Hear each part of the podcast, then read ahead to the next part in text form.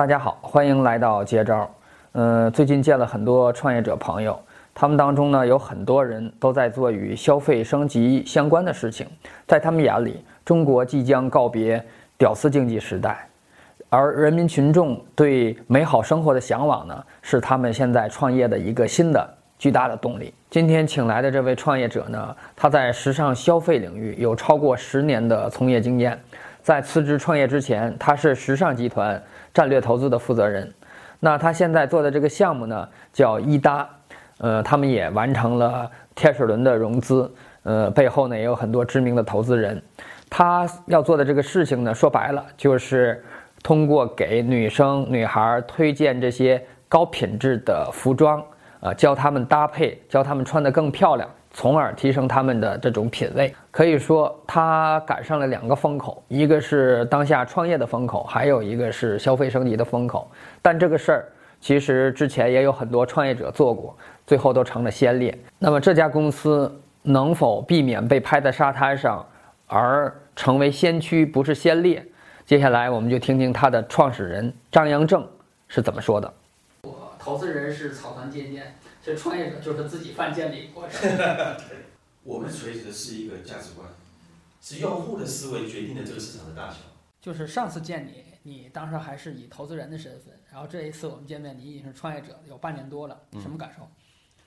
嗯，其实从投资人转身变成一个创业者呢，我觉得整个比我想的复杂，而且呢也比我想的困难。因为原来做投资人的时候，你你其实认为你很靠近创业者。你也认为你很理解创业者，但是其实真正的这个角色上的变化之后，你发现它是两个世界的。呃，举个最简单的例子，呃，投资人呢，可能只要在或者说一个好的投资人，他如果能够把他的这个投资的战略跟想法在纸上谈兵的谈好，基本上已经算是很厉害了。但是呢，创业者就得把这个纸上谈兵的东西还得落实，所以相当于举个例子，这个草船借箭，对吧？那它有很多的战略上的布局，要先发生什么事情，然后最后借东风，然后这整个事情成局。所以从投资人角度来讲呢，我是在布这个一个局，草船借箭的这个局，对吗？然后里面当然有很多的元素要发生，可能某些团队我们投资是为了去砸草人的，有些团队我们这个投资是为了吸引射箭的，对吧？那当然有些是为了吸引东风的。他只要在这个纸上把这个事情谈透，我觉得已经算是一个非常好的投资人了。至少他能看明白这个局，然后同时去布局。但作为创业者的话呢，那他就得让这每一件事情都发生。那里面就很多的，包括啊这些资源的能力的。那当然，创业一般都是缺胳膊断腿的嘛。你并不像你原来的这个从从想象的这么这么这么顺利。那也有很多的这些实时的变化，对吧？不论是刚刚讲的东风来不来，对吧？然后敌人射不射箭，这些东西在谈都是可以谈的。敌人射多少箭？对，敌人射了多少箭，对吧？所以这个东西，我觉得就是在创业当中，我觉得比我原来想象的呃难非常非常多。所以我觉得，当然这也是一个很好的一个经历，嗯或者是对未来的这些个人的这种生活体验或者是发展，啊，我我很开心我这样的一个一个一个一个一个经历。我的理解就是说，如果投资人是草船借箭，其实创业者就是自己犯贱的一个过程。对，就很多很多事情就是打碎了牙往肚子里。对，没错没错，的确是这样子。据我所知，就是你们刚刚呃做这个公司的时候，其实是有这么两个产品 A P P 一块儿在研发，一块儿在推进。刚才你也讲的就是说，有的时候有很多想法，它而且是这些想法是未经这个实践检验的。那你们这个时候是怎么来进行取舍的？或者第一个问题就是，就是你们为什么要一上来做两个产品？第二呢，就是怎么对这两个产品进行判断、进行取舍？对，其实因为我的想法就是说，我们在做的呢是一个生态圈的事情。OK，呃，举个简单例子哈，时尚这个产业它是由五个力量来形成的，就是你看全球的时尚行业。它首先是有设计师，然后设计师呢，他来设计好的服装之后，他透过渠道来销售，嗯，然后销售完了之后呢，他变成一个很不错的品牌，嗯，然后品牌再透过媒体的报道，嗯，然后再让这个广大的消费者知道这个品牌，嗯，所以它是一个像这样的一个线性的一个发展过程，嗯，那在过去的时尚领域的创业呢，嗯。基本上大家都是选择一个角色来做，比如说我选择做渠道，做媒体或者我选择做媒体，嗯对吗？那这个就相对来讲容易一点，因为你你就在做一件事，对对吧？那你就把这件事做好就好了。嗯 OK，但它的缺点就是说，它是很难与时俱进的。嗯，因为毕竟每一个角色的变化、科技的演进、效率的提升，它的不可测，对吗？那我的想法是说，我想做的话，我想把它做成一个时时态时尚的一个生态圈，就它是围绕着这个五个力量来走，但是它是互相依托的。那既然它是互相依托的，你就得把这个生态圈里面每一个生态参与者的利益关系、依存关系去思考，对吗？然后甚至去改变，就是它能怎么样的提升。就你这种认识，我觉得是肯定是跟你这半年多的自己的这个创业经历走下来可能有关的。那如果是两年前的你，你当时还是在时尚集团负责战略投资，那那两年前的你会不会投一个现在这样一个一一上来就做生态的一个项目？呃，我是一个比较比较相信，就说投资人，至少在我眼中，我觉得真正的投资人是选择一个能够把这个行业改变的人去投资，然后帮助他实现这个事情。嗯，我觉得这是一个好的投资人。嗯，而不是说呃短期的效益或者是，所以我还是那句话，我坚持做对的事情。那我们也希望找到投资人是相信做对的事情的人。呃，那这也是这也是我我觉得，如果两年前我来做这个决策，我肯定还是愿意投这样的项目，因为我觉得它是对的。那至少，呃，我觉得它的改变对于整个行业也也会是有益的。嗯，那那我觉得这才是真正资本的的一个一个一个正确的使用。嗯，它不是用来逐利的，而是它真的是帮助。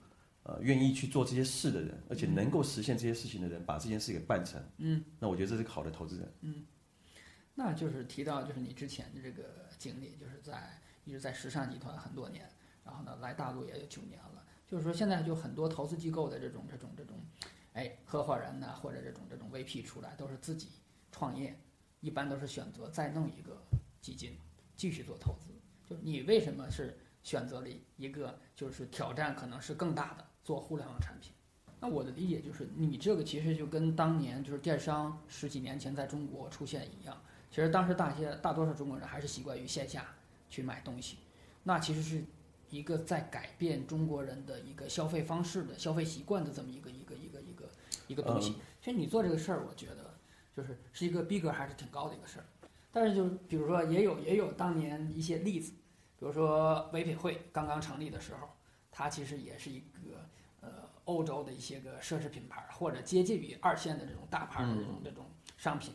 在在这卖，但是后来发现这条路走不通，又改成了国内的二三线品牌的这种尾货的这种处理，嗯就是完全就是从高逼格到到一个另外一个一个一个一个一个一个一个一个场景的转换，就是嗯这条路就是你觉得就是说，哎，五年前唯品会没有走没有走通，那哎今年一五年你开始创业走这条路，呃，能怎么能去避免就是唯品会当年的那个第一步的那个那个弯路？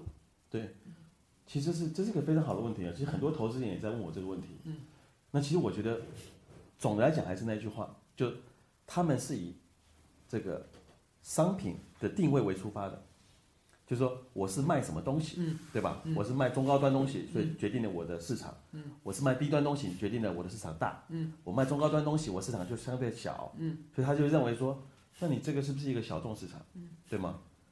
我刚刚谈了这么多东西啊，嗯我反复强调一点，我们在谈的是用户的思维，嗯，是用户的思维决定了这个市场的大小，嗯，而不是说你卖的东西是贵还是便宜，嗯，OK，如果你的用户，我们的用户都认认可了，嗯，都接受了，我刚刚讲的改变这个认知，嗯，就是穿着这件事情的确很重要，嗯，值得我去投资，嗯，值得我去花时间嗯。看重这个事，嗯，那我们的市场是巨大的。嗯。呃，中国电商就是这过去这十几年呢，就是有有这么几种说法。就最早的，比如说京东、阿里这些呢，它是垂直于产品、商品，比如京东垂直于三 C 崛起的，阿里可能是以这种女性服装为主。